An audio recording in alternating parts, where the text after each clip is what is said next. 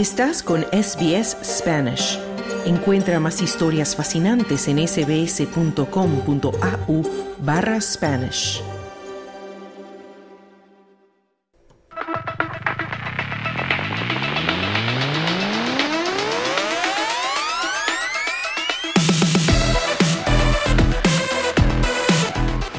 Ya llegamos al tiempo de deportes y está con nosotros en la línea nuestro compañero Juan Moya. Hola Juan, ¿qué tal? Buenas tardes, todo muy bien. Bueno, vamos a empezar a hablar con, de fútbol porque las Matildas se preparan para las Olimpiadas con un partido con Canadá. Claro que sí.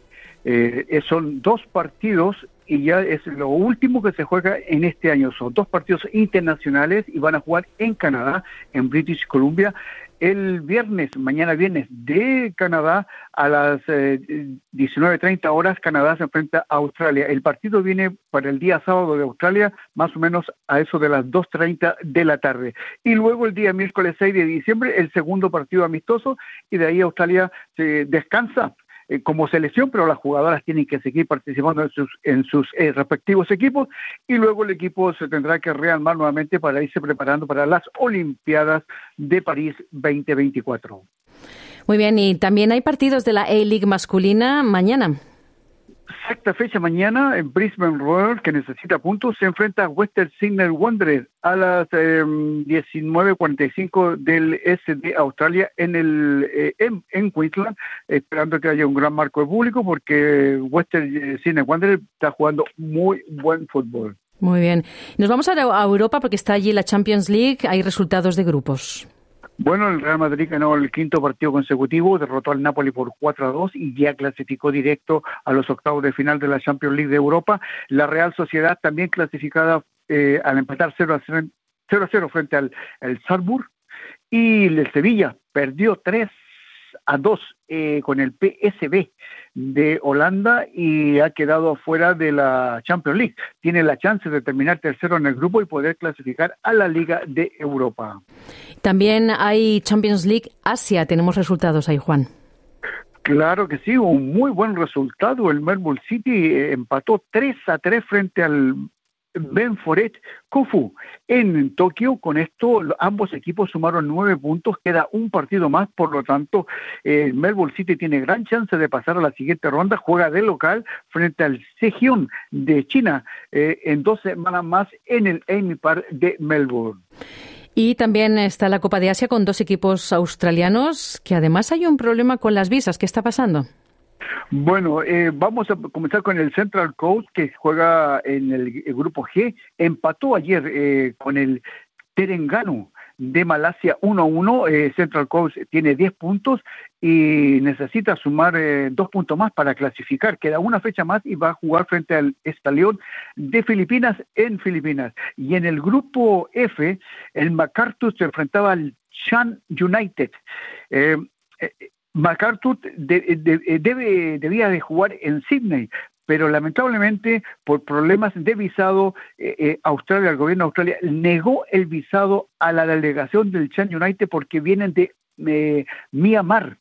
Myanmar, recordemos que hace un tiempo atrás hubo un golpe de Estado, sacaron a la presidenta y Australia está, no sé si ha roto relaciones, pero impidió que la delegación de dicho país eh, regrese, eh, venga a Australia. Por lo tanto, el partido del MacArthur, MacArthur tiene que hacer de local en Tailandia. MacArthur tiene nueve puntos, ganando este partido se clasifica a la siguiente ronda.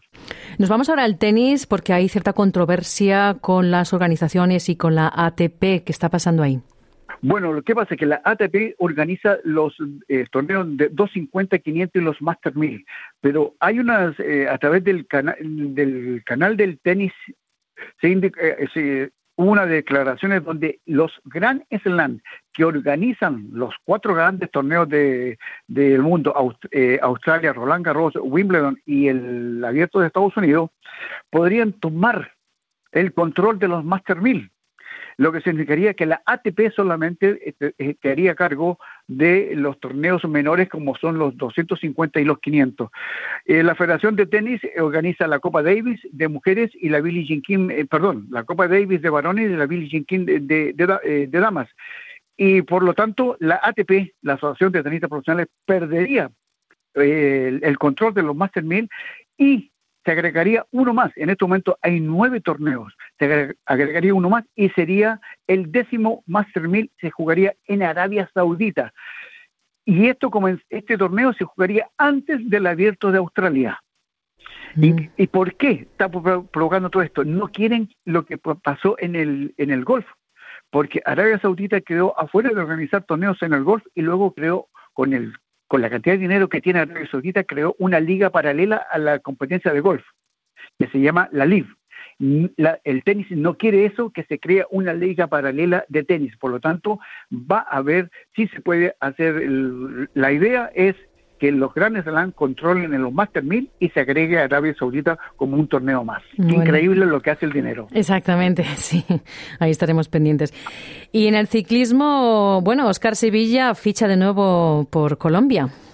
47 años y ha firmado por el equipo colombiano Medellín EPM. Eh, eh, tuvo un muy buen año, ganó 11 carreras este año 2020, ganó la Vuelta de Panamá y el Tour de eh, Hainan en China una gran presentación, un ciclista muy disciplinado, con 47 años, aunque siga pedaleándose increíble y va a renovar un año más. E, él lo ha tomado así, mes por mes, pero sí va a estar dispuesto y va a estar preparado para correr el próximo año y ya comenzó su preparación para llegar en buena forma al calendario 2024. Y la otra noticia que tenemos de ciclismo es femenino, que por primera vez se corre eh, el criterio de ciclismo femenino en España.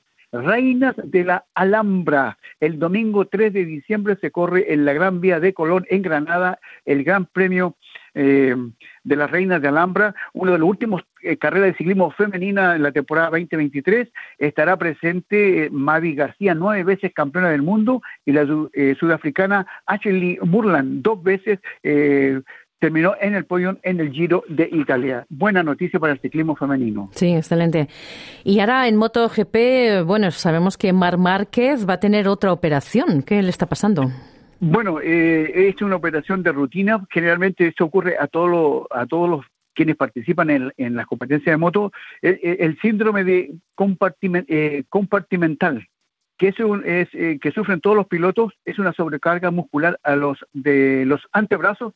Ya fue operado eh, todo salió un éxito ahora a esperar la recuperación y en llegar en buena forma al inicio de los entrenamientos en marzo probando la nueva moto y las competencias y en Abu Dhabi ya terminó el calendario oficial de la Fórmula 1 donde se, se corrieron se rodaron los últimos entrenamientos los últimos test de los eh, monoplaza y viene el descanso, vacaciones y luego esperar los test de Bahrein. Por lo tanto, la temporada de, la, de las MotoGP y de la eh, Fórmula 1 ya han terminado por este año 2023. Muy bien. Pues muchísimas gracias, Juan, por toda esa información deportiva. Buenas tardes, buena suerte. Dale un like, comparte, comenta. Sigue a SBS Spanish en Facebook.